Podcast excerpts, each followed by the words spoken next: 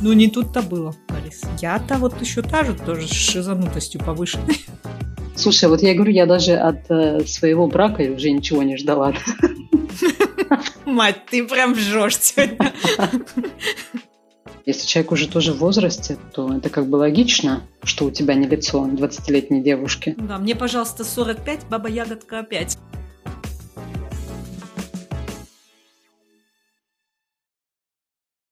Лена, доброе тебе воскресенье. Привет. Как у тебя день проходит? Нормально, в таком жестком ключе. Я тебе уже все описала. Сейчас я в том же тонусе с тобой пообщаемся. Я только вообще не поняла, почему ты не отдыхаешь в воскресенье. Почему ты скачешь, что ты там делаешь?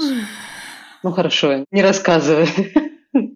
Давай это мы сделаем отдельный эпизод. Я не знаю, ты вот правильный ты человек, правильная женщина, правильная Ой, женщина. перестань. В таком ключе, знаешь, у нас будет реально уже роли распределены. Лена все время жалуется, считает Ларису правильной, а Лариса такая лениво отнекивается, такая, да ладно, да, и пошла такая там В белом манто. Да, в белом- в белой шелковой сорочке сегодня. Ну да, лето, лето. Кстати, по поводу лета, да, мы такие все расслабились, да, и наконец-то дождались. Давай скажем число, сегодня у нас 5 июня. Нет, шестое, дорогая. Шестое. Четвертого вы, Саша, да, женились? Да, да. Еще и дождь пошел, поэтому у нас с фотографиями там все пошло не так, знаешь. Кстати, к нашей теме. Давай, ожидание и реальность. Ожидали, запланировали. Мы получили. Погода дерьмо, фотки ни о чем. Но брак удался. Вот это самое главное, да? Самое позитивное, самое, так сказать, ядро всего этого. Ты, кстати, когда замуж выходила, у тебя вот от самого дня свадьбы, какие были ожидания? Ты знаешь, вот опять-таки, мы свадьбу тоже все сами, вот типично вот это русское, хоть и в Германии, все сами готовили. Оно было такое вот, как лошадь, бежит, бежит, бежит, бежит на дистанции, все, добежали, день свадьбы. Но я старалась все равно наслаждаться и вот эти вот воспоминания впитывать вот этот день. Вообще-то он удался. У нас была небольшая свадьба, было около 80 человек. Мне самой тоже понравилось, все получилось, я не чувствовала себя неудобно или дискомфортно, или что-то там недозапланировано. Но у всех вот родственников и всех гостей, вот прям обобщу, да, осталось тоже очень хорошее впечатление. Ну, то есть, получается, по факту, вот как ты ожидала, такая свадьба и была да, у тебя, да, да? да, в принципе, слава да, богу. да, все Мгм. было в рамках. А у вас прям совсем все не так пошло. У меня вообще не было, по большому счету, прям каких-то таких больших ожиданий. Для нас обоих вообще это не имело большого значения, скажу честно. Ну и до сих пор это не самый главный день в нашей жизни. Мне кажется, я уже об этом упоминала, что для нас важнее день, когда мы скорее познакомились, да. А свадьба, ну это так, эпизод для нас, да. Плюс у нас там не было никакой небольшой гулянки, огромной кучи гостей, да. То есть мы все очень скромненько, буквально там пара гостей. Мои родители не смогли так прилететь быстро. Мы сходили, расписались, пообедали потом в нашем любимом ресторане. Потом пошли к нам домой. Там свекровь привезла тортик. Мы еще вот, кстати, смотрели фотки, и я увидела на фотографии, ну и вспом... я это помню тоже, конечно, что там какие-то пара обрядов она там что-то какие-то народные устроила. Подумала, что она тамада, знаешь. Но теперь нам это как-то странно и дико видеть. У нас на фотографиях даже такое лицо, знаешь, ну как рука-лицо, да. То есть вот это вот нам точно не нужно было, но мы сами еще такие там достаточно молодые. Ну, мама захотела, придумала, ну и ладно, что там сделаем, да. Ну да, что вам тяжело? Да, вот именно, что нам тяжело. Мне там повязали какой-то платочек, я до сих пор не понимаю, что это за обряд и что он символизировал. Ну да бог с ним. Брак удался. Вы уже дофигусики вместе и еще дофигусики будете, так что все платочки были правильно одеты. Да, и вечером мы потом улетели в Венецию. У нас был вот такой план. Но единственное, мы тоже до сих пор жалеем, что мы как дураки только буквально на дня три или четыре, по-моему, туда улетели. Сейчас вот мы себя спрашиваем, а чем мы идиоты, не попутешествовали, там, знаешь, на подольше не уехали, я не знаю. Ну, видимо, какие-то были причины, потому что я не думаю, что просто так всего на три дня делают. Я не знаю. Мне кажется, причина одна, что мы еще тогда сами особо не думали, знаешь. Не было этой осознанности. Потом мы уехали еще в Россию к моим родителям, навестили их. Это вот был последний год, когда я была в России, кстати, да. В 2004 году. Да. Ну, я вообще в 96-м была последний раз. Не, в Москве была, вру, в 2001. Слушай, у меня вот вспомнилось, мне тоже с Венецией связано. У тебя вообще как город понравился? У тебя оставилось это хорошее впечатление? То, что ты от него ожидала, от этого путешествия, оно сбылось? Слушай, мне э, с Сашей там было хорошо. Это вот самое главное. Я знаю, что многие настолько поражены городом, он на них какое-то неизгладимое впечатление производит. Я бы не сказала, что я осталась там равнодушна, но у меня нет такого, что вау, я хочу туда вернуться, я чувствую какую-то особую магию этого города. Вот со мной такой прям вот любви с первого взгляда не случилось. Может быть, это в силу возраста все-таки, может быть, опыта тогда еще не хватало какого-то для того, чтобы его понять, осознать. Я не знаю. Ну, вот честно скажу, что по нему я не скучаю. Ты думаешь, если ты сейчас поешь в этом возрасте, поменяется отношение? А бог его знает. Не, погуляли мы очень клево. Единственное, что мне понравилось, тогда еда. Отвратительно ели мы каждый раз. Там в ресторанах это было просто фу. Вот во Флоренции мы были на годовщину свадьбы, на десятилетнюю, по-моему, летали. Там очень клево везде ели. А тогда фу. Ты, наверное, вторая, и то, того первого человека мне надо покопаться в башке, вспомнить, кому тоже Венеция не зашла, так сказать. Я туда тоже ездила, значит, с э, любимым человеком, с папой Илюши. Все тоже романтично довольно-таки было. Витюня тоже был с нами, сын мой старший. Я думаю, ну блин, ну все, сейчас там я все разгляжу, так как впечатлюсь. Ну, конечно, он необычный город, да, потому что как бы реально улиц нет, машин нет, вот только вот эти каналы, узкие улочки, вода вся эта, знаешь, гниль там внутри да, плещется. Ну, я вообще не очень люблю воду, так как я знак огня по гороскопам, зодиакам, да. И то есть вода у меня скорее чуток, я думаю, господи, жить здесь, вот эта вот плещущаяся вода все время об стены, нет, спасибо. Мы были там летом тоже, по-моему, июль был месяц или август, не помню сейчас точно. Фотки, кстати, зашибенные опять получились. А. Но любимому человеку моему там стало плохо от душноты, от вот этого запаха. Мы его волокли, можно сказать, полдня за собой никакого. Романтика. Мне тоже не зашло вот этот стояние стоячий воздух. Особенно летом, да. Еда ужаснейшая. Нигде не зайдешь, нигде не опустишь свою попу, можно сказать, за каждый этот нужно платить. Я стояла около 45 минут, чтобы сходить просто в туалет. А какой год это был? Это был 2013 год.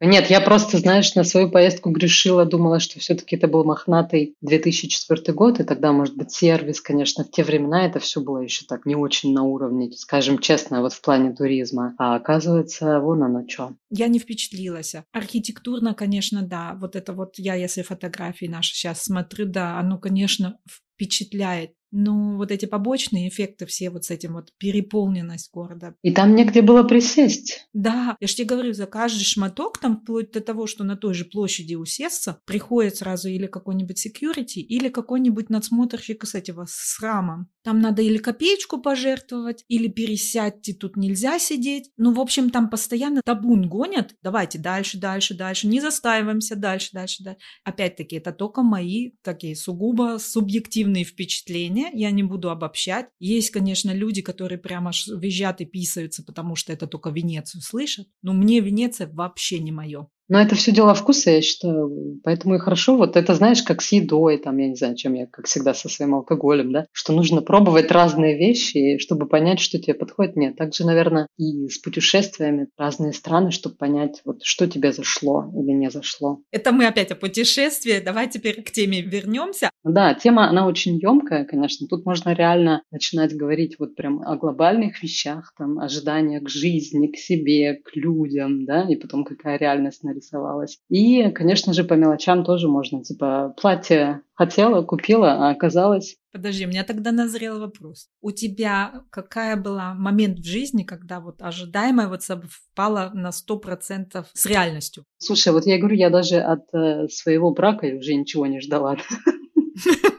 Мать, ты прям жжешь сегодня. А оказалось, вон оно как, понимаешь? Не знаю, не, ну одежду иногда хорошо заказываю, вот она совпадает. Ну вообще ты на корню, так сказать, весь этот загубила всю эту торжественность момента. Ты хотела от меня прям какого-то такого. Ну я знаю, думаю, типа, вдруг там материнство, любовь. да, про любовь. Ах, про материнство это вообще такая сложная тема, и у меня к материнству отношение не то, чтобы менялось, но оно, конечно, как-то трансформируется с годами, да, ты сама понимаешь. То есть то, что ты там сначала как беременная скачешь, у тебя одни представления, потом рожаешь другие, пока ребенок маленький, тоже у тебя какие-то, да, свои там в голове цирк творится. Сейчас это уже тоже на другой уровень вышел. То есть все как-то по-разному, ну, жизнь идет, меняется, и мы с ней вместе с ней. А так я говорю, платье хорошо заказываю себе в H&M. Прям попадаешь одна в одну. Ну, чаще всего, да, прям вот как-то везет. Подожди, тогда другой вопрос у меня. Когда у тебя разошлось вот это ожидание и реальность вообще прям вот ожидание было там 10, а оказалось единица только что вот реальность? Не, ну это классическая ситуация у меня с родами первого ребенка. Угу. Попрошу заметить. Когда ты беременна, и тебе там сколько было, 24-25 лет. То есть я вот чувствовала себя прекрасно, даже меня на зеленый чай тянуло, я ела салаты, ну здесь вообще прям красавица была, да. И как-то у меня, знаешь, была такая вера в то, что ну вот я молодая женщина, и что может там пойти не так? Ой, да я все сама рожу, знаешь, все сделаю на раз, два, три, да, просто. И знаешь, эти есть еще курсы по подготовке, да, к родам. Да, да. Один раз мы туда сходили, Лен, и все. Потому что я такая наглая морда, я пришла, посмотрела, короче, на этот цирк, как все сидят с их партнерами. Ну, и все такие чуть, знаешь, тоже такие, такие занудные люди, да. Ну, а я же на коне, молодая, знаешь, самоуверенная. Да-да-да. Что вы мне тут рассказываете? Да, что вы мне можете да? рассказать, да? Я вот была просто до последнего момента, ну, как до последнего, пока сильно прям не начало, не припекло, да. Я думала, что все пойдет. Нет, я родила сама, но роды были тяжелые достаточно там в какой-то момент тоже, очевидно, что-то пошло не так, и прибежал доктор и начал мне давить на живот. Да? И только сейчас вот я понимаю, что это действительно был опасный момент, потому что во время этой процедуры, ведь и с ребенком может что-то случиться. Да. То есть там риск очень высокий. Роды это было реально сама труба вообще, знаешь первая особенно. А вот тебя девчонки до этого кто-то подружки уже рожали, что уже, знаешь, так, ну, разговор там вели, Конечно, да, были какие-то знакомые тоже, да, что и все вроде проходило нормально, да, выходили. И у меня было ожидание, что вот я рожу, и мы там через сколько буквально пару дней выйдем, и будем дома привыкать друг к другу, начнем новую жизнь. А мы через пару дней загремели в детскую клинику с моей дочерью. И вообще вот это время и самые роды, и вот первая неделя с ней в клинике, это было очень травмирующим опытом тогда в моей жизни, которая вот тогда на первое время с ней она очень повлияла. Какая я тревожная там стала. В итоге не фонтан получились роды. А у тебя есть какая-нибудь ситуация, когда что-то пошло не так? У нас тоже так, ну, замуж вышла я все тоже, так сказать, стандартно. Через 9 месяцев у нас должен был появиться малыш. Ну, знаешь, все как положено. Вот это вот сначала замуж выйти, потом детей заводить, да, не было такого, чтобы там... Я это не осуждаю, но имею в виду, я все равно, ты же меня знаешь, вот так воспитанная, так надо, так мы правильно сделали, все. Типа до ни-ни. Да, до ни-ни, да, все потом, значит. Забеременела я тоже относительно неплохо у меня проходила беременность, но были такие парочку косячков. Знаешь, у меня тоже стали стали вдруг воспаляться руки так странно, что я их не могла заламывать. Прямо они у меня, знаешь, болели жуть, вот все пальцы. Потом я не могла, допустим, в ванну тоже залезть, вылезти. Вот это, знаешь, у меня стали воспаляться суставы, это тазобедренные тоже. Ходила к врачу, тоже спрашивали. Ну, это все такое это сопровождающее с беременностью. Потом у меня тоже жутко стал болеть живот на какой-то восьмой, наверное, неделе, на втором месяце тоже. Или на третьем это уже тоже пошла и сделали мне там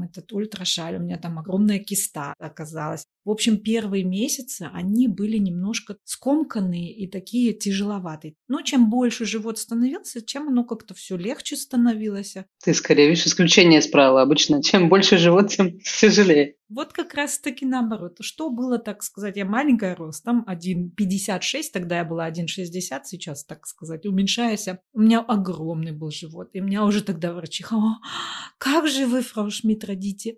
Такой большой ребенок, такой большой ребенок. Вот это на меня тоже немножко напрягало. Ну, я думаю, как вот ты. Фигля мне, я же молодая. Ну, уж как-нибудь все ж рожали, я рожу. В общем, началось. Поехали мы в больницу с мужем. Муж мой, значит, меня везет. Тут у меня уже и схватки и все такое там по дороге, знаешь, с этими с, с остановками, с схватаниями, с визжаниями. Все, зашли, определили нас в зал, где у нас там для рожениц есть. Ну, ты в курсе, да? Да. И оно началось. Вот эти долгие часы. 16 часов 16? я 16 часов я ведь тебя рожала. Я тебе не вру, не присочиняю. Ну, первые роды тоже, оно по-любому. Я уже там стану и плачу им, говорю, ну это же зашла после меня, почему она уже родила, а я все еще нет? Уже третья смена акушерок. Я говорю, ну вы уже третья, кого я тут вижу. Почему ж я никак не рожу это? Наконец-то начался процесс. Теперь боли адские. Тоже думаю, сама-сама рожу. Не получается. Давайте мне эту... Анестезия. Ага, Мгм. да. Муж мне, я тебе подержу ручку. Тоже такой, знаешь, он всегда был все время со мной в это все время. Начали мне делать эту штуковину в спину. Мой муж потерял сознание. Давай все скакать вокруг Тоже мужа. ожидание и реальность. да? Да, да. Он, наверное, думал, что я там не видел, да?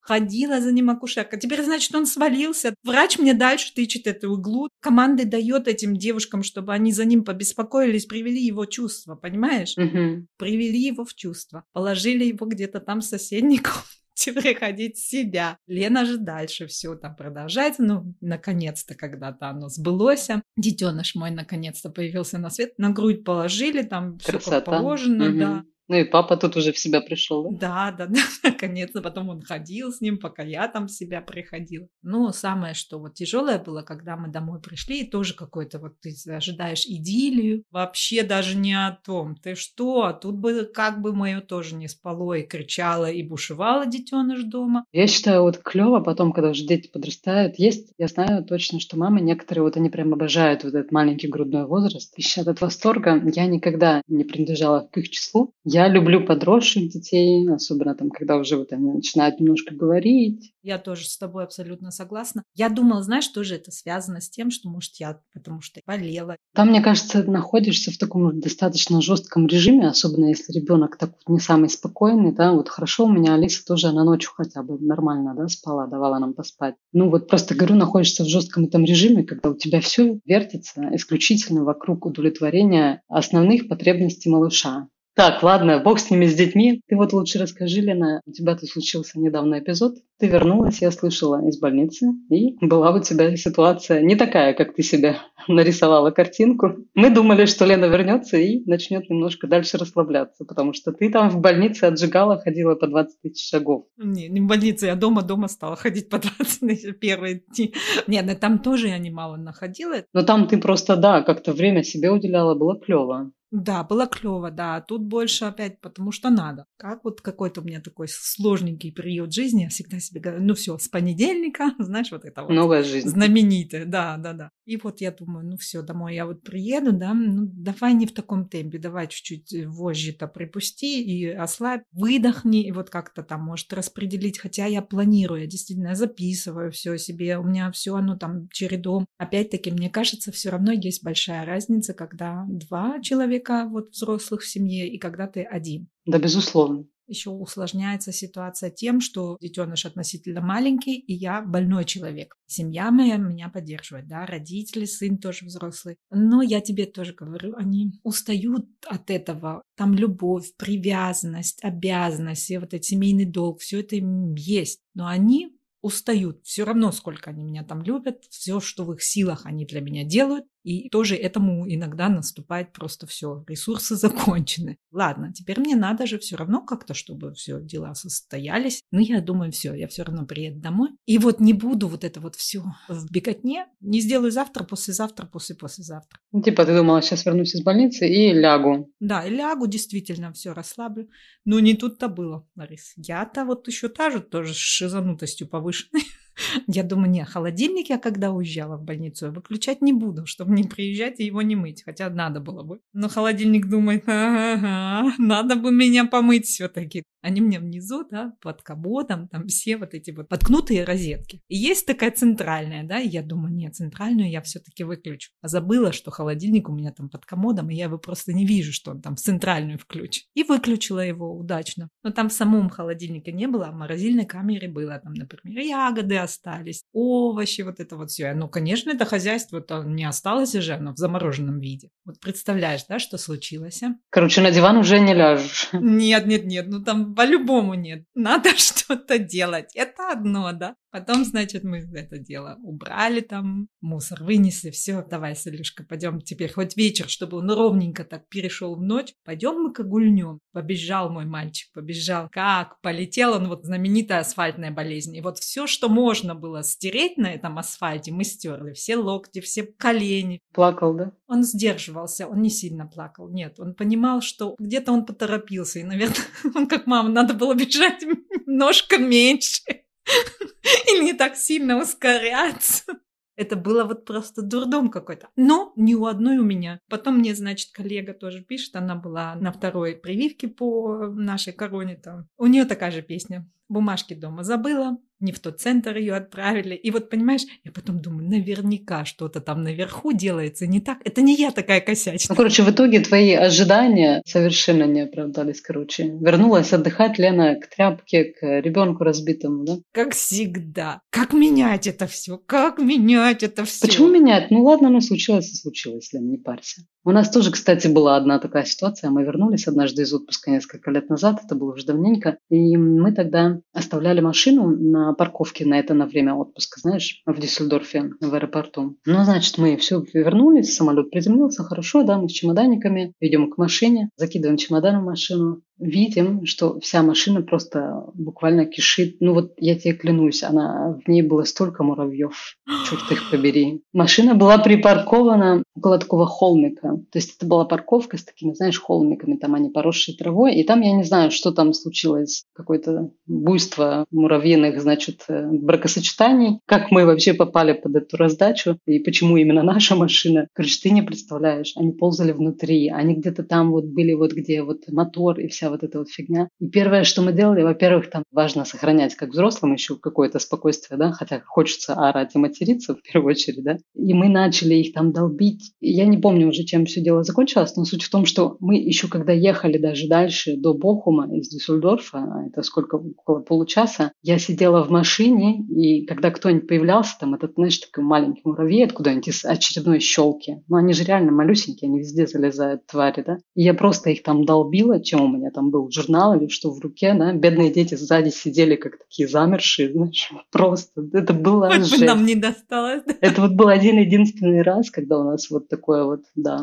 возвращение домой не удалось, да. А обычно всегда все было хорошо, но тут вот прям реально с тех пор вот эти муравьи в машине, это, конечно, ад. Слушай, а вы вот с отпуска приезжаете, ты готова уже к тому, что вот эти все багажи распаковывать и вот это вот все стирать, убирать опять в шкафы? Да, как-то я уже к этому присобачилась и наловчилась, да, что я делаю это прям вот почти в тот же день, если только мы не совсем поздно прилетели, там какая-нибудь задержка или что-нибудь еще было. И то, даже если слишком поздно, но я первые вещи уже чуть там раскидаю. Грязные вещи, да, я кидаю сразу в подвал там в стирку, да, что-то еще достаю, там, не знаю, какие-то эти все сумочки с косметикой и так далее. Самое святое. Вот тебя это не напрягает? Нормально, что уже привыкаешь, тем более как-то быстренько все это, знаешь. Раз, два и готово, говорится. Точно, да. А тебя напрягает, да? Да, прилетать, это же по-любому надо распаковать. Так ты, видать, слишком много берешь? Нет, тоже не беру. И все равно, представляешь, вот этот вот стрессовый у меня такой фактор этого, что вот надо распаковаться. Ну вот смотри, если судить логически, то есть эта ситуация, она у тебя есть, тебе ее не избежать. Но распаковываться по-любому надо, верно? Ну, можно выкидывать чемодан. Ты просто и потом купила все новое, да? Нет, но я думаю, для того, чтобы все-таки так не стрессовать из-за этого, потому что изменить ты эту ситуацию не сможешь, то нужно хотя бы эта знаменитая мантра «измени отношение к ней». Если уже подойти так к этому спокойно и подумать, окей, я сейчас сделаю, но у меня будет тогда порядок, то ладно. Надо действительно мне уже, когда я пакуюсь, вот куда-то еду, туда уже надо так прям вот себя направлять. Да, я приеду, мне нужно это будет убирать. Слушай, еще у меня один вопрос. Ожидания с людьми, вот когда вот ожидание и реальность. Часто разочаровываешься ты все еще или ракурс на это вот все меняется, ты смотришь тоже на людей, на отношения по-другому с другой стороны. Вот когда ты жестко вот так разочаровываешь, да, вот прям вот знаешь такой вот, что аж прям больно. Конечно, когда нет доверия. Вот это вот для меня вообще самый острый вопрос. Лучше, мне кажется, вообще не сильно не ожидать, не заморачиваться, а потом уже как пойдет, нет? Это по-взрослому, мать, это по-взрослому. Кстати, я же тебе говорю, я слышала вот какой-то немецкий подкаст. По-моему, Шталь это рассказывала. Да, нашей любимой психотерапевтки. Кстати, девчонки, кто с Германии, обязательно послушайте. Классная тетка. Да, Штефани Шталь. И она вот рассказывает, что люди делятся на две категории. Те, которые вот почти 100% дают кредит, а потом, так сказать, ну да, Забирают. накосячил, нет-нет-нет, давайте-ка назад выплачивайте. Но тогда и разочаровываешься, конечно, Да, жестче намного человеке. больше, да. Мгм. А есть, которые тебе сначала, ну так, ну ладненько, может 10%, там 20%, да. Там я тебе потом буду добавлять по ходу пьесы. Мне тоже важно доверие в отношениях между людьми, между вот подругами, любящими там в паре, там в тандеме, вот между детьми тоже. Это тоже очень важно. Я уже говорила, что даже негативный опыт общения – это тоже опыт в любом случае и возможность узнать человека получше. И ладно. Да, у меня тоже, конечно, были по жизни ситуации, когда я обрывала, например, контакты с людьми. Да? Может быть, это я иногда такая вообще радикальная в этом плане. Сейчас, может быть, уже нет, я не знаю, уже давно ни с кем не рвала.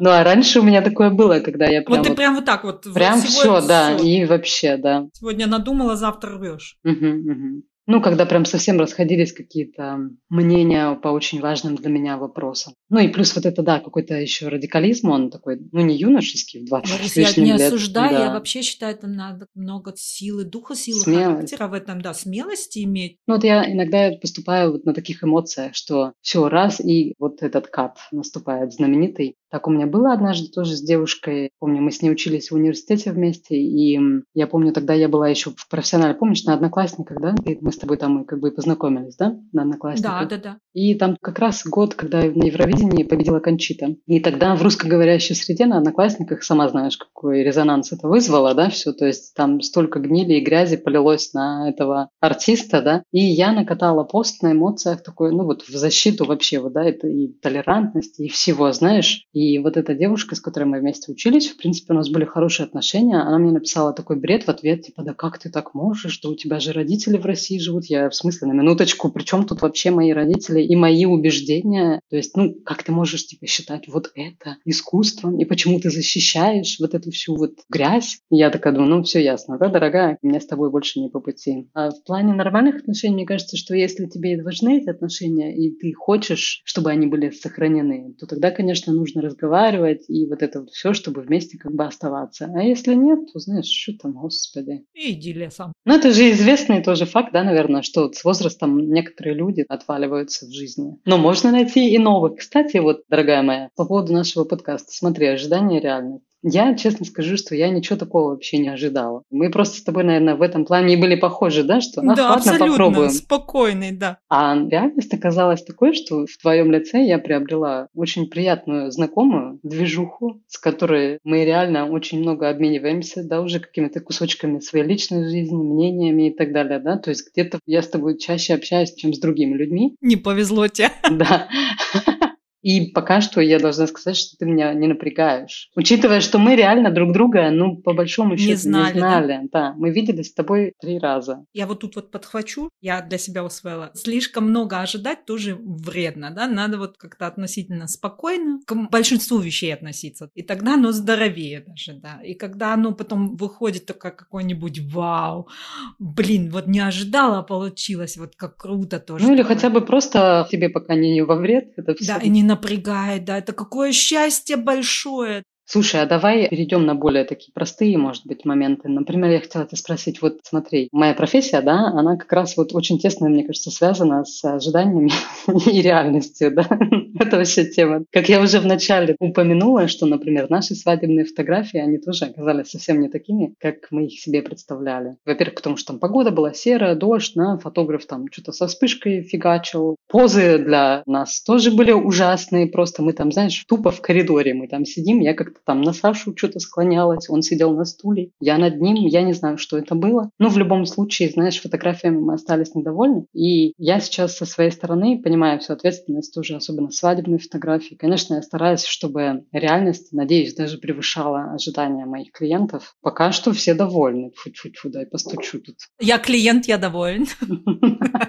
Ну, а у тебя были какие-нибудь такие тоже по мелочи? Ну, в бытовых ситуациях с теми же фотками, я не знаю, что-то такое. Техника иногда разочаровывает. Пылесосы, вот это вот такое вот, знаешь, наболевшее. Когда должен так, написано так, а он, твою мать, не делает так. Ну, сейчас, слава богу, он все так, как надо. Вот это мне важно. Вот по фоткам тоже, да. Мы не только у тебя фотографировались. Что меня разочаровало, вот тут вот такие немецкие фотографы, вот немецкоговорящие в студии меня разочаровали. Наши намного талантливые люди. Ты меня знаешь, я не нацист или тут вот это разделять наши, ваши. Ну, это прям вот факт что наши талантливее, лучше, ответственнее делают, чем вот немецкие фотографы. Но я справедливости ради должна сказать, что очень много и хороших и немецких коллег. Наверняка. Ты знаешь, и деньги плачу я немалые. Я знаю, чего строит труд фотографа. Я работала тоже в этой сфере и знаю, насколько это все кропотливо и сколько это всего стоит, каких затрат и вот этих вот давления, ответственности. Ну вот пока вот, вот в этом плане, именно в студийном мы разочаровывались. А вот с нашими фотографами, вот хоть я с тобой работала, потом с этими работала, нас фотографировали, приходила к нам на дом, тоже фотограф делал серию фотографий дома, тоже, ну, все удалось, тоже качество мне понравилось. Разговор, вот это желание угодить клиенту, вот это вот важно, а не она отвяжись. Ну да, вы же заплатили вот столько, вот, вот столько, и вроде немало заплатили, все равно.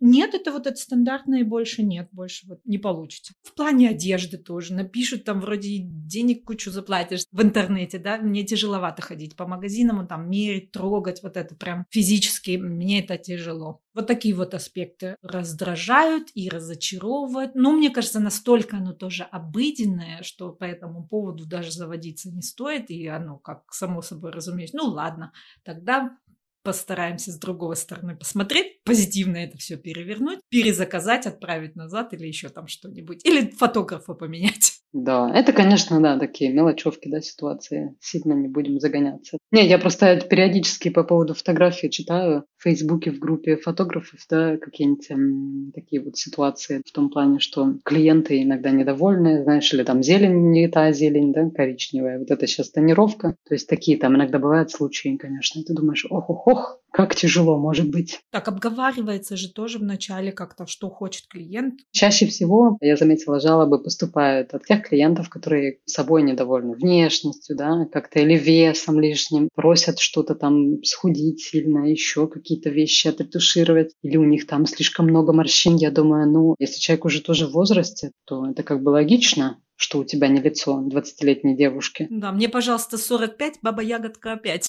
Ты отбираешь клиентов? Да, да. Вот у меня однажды был буквально разговор, да, звонила. Но я вас работаю в основном же с немецкоговорящими, да, клиентами. И тоже звонила девушка, и она мне, значит, вот я понимаю, что она просто задает вопросы мне чисто по списку, да, и я на них должна ответить. И я не люблю такие разговоры, да. Мне нужно сразу, ну или не сразу, но как-то вот, знаешь, чтобы была живая беседа, потому что важно почувствовать человека, кто он такой. И я попыталась ее прервать один раз, задать ей самой вопрос, такой стандартный, да, кем она работает, и она такая, я работаю в IT. Я такая думаю, ну все ясно, господи, с тобой, да. Муж тоже оказался в IT. И потом после этого первого разговора она мне спустя несколько дней, мол, пишет, что мы бы теперь хотели с тобой еще провести скайп-разговор в пятницу вечером. И у нас еще на следующий день запланирован разговор с другим фотографом. Потом мы посовещаемся и примем решение, кого мы выберем. Я думаю, ах, нет, вы не будете совещаться, кого вы выберете, потому что на этой фазе вы уже отваливаетесь у меня. Я не хочу быть таким товаром, что ли, как в магазине. Я понимаю, что да, некоторые так делают. Я абсолютно к этому спокойно отношусь, но люди, имейте совесть, не говорите об этом так прямо. То есть нужно чуть-чуть это все как-то завуалировать хотя бы и более по-человечески, что ли, тоже. Потому что я понимаю, что я выполняю определенные услуги для вас, но это все-таки такая вот тонкая чуть-чуть материя, да, с фотографией и свадебная фотография. Все-таки нужно создать какую-то обстановку доверия между клиентами и фотографом. Это очень важно. Видишь, вот важно все-таки интуиции своей доверять, чтобы не было потом жестких разочарований в действительности. Вот давай, вот мы пришли к выводу. Опять, нужно, видишь, без умных да, выводов вывод надо обязательно сделать. Я тоже больше интуитивно решаю, чем вот действительно, знаешь, осознанно. Ну, вот такая вот, я не знаю, Горбатова могила исправит, наверное, до конца жизни так будет. Ну, пока тоже редко подводит. Слушай, ну мне тоже больше нравится такой подход, потому что это как-то все более живое, что ли, да, такое непосредственно, потому что вот это вот, иногда на некоторых посмотришь, вот они уже вот вроде, ну, и, да, и взрослые, но что-то вот они прям такие заскорузлые, и все как-то вот такое размеренное, знаешь, и нет в жизни их места какой-то детской непосредственности, что ли. Я вот, например, соседу смотрю, вот можно хорошо про соседей говорить, они немцы никогда не услышат этот подкаст. И это, один сосед, он так с детьми важно разговаривает. Ну, я понимаю, дети это вообще тебя прям наделяют такой властью. И он так с детьми важным таким голосом разговаривает, что вот, знаешь, он патриарх. А там дети мелкие, ну ты говори с ними нормально, я не знаю. Ну, это типично тоже немецко. Наши больше такие, они все равно тоже на эмоциях, на интуиции мамашки, ну, в большинстве своем. Ну, там тоже хватает куку. Ну что ж, надеюсь, было весело. Ну, то есть не надеюсь, а было весело. По-любому. Надеюсь, у меня еще есть надежда не умирает, что будет еще веселее. Не-не-не, было весело. Не надейся даже, было весело. Отлично, да. Ну что ж, тогда давай тебе еще хорошего вечера. Да, сейчас побегу дальше. Детеныша накормлю. Да, дальше, дальше побегу. И расслабляйся. Все, все. Буду расслабленно бежать. Это приказ. Хорошо, до следующего раза, Лен. Пока-пока. Пока-пока.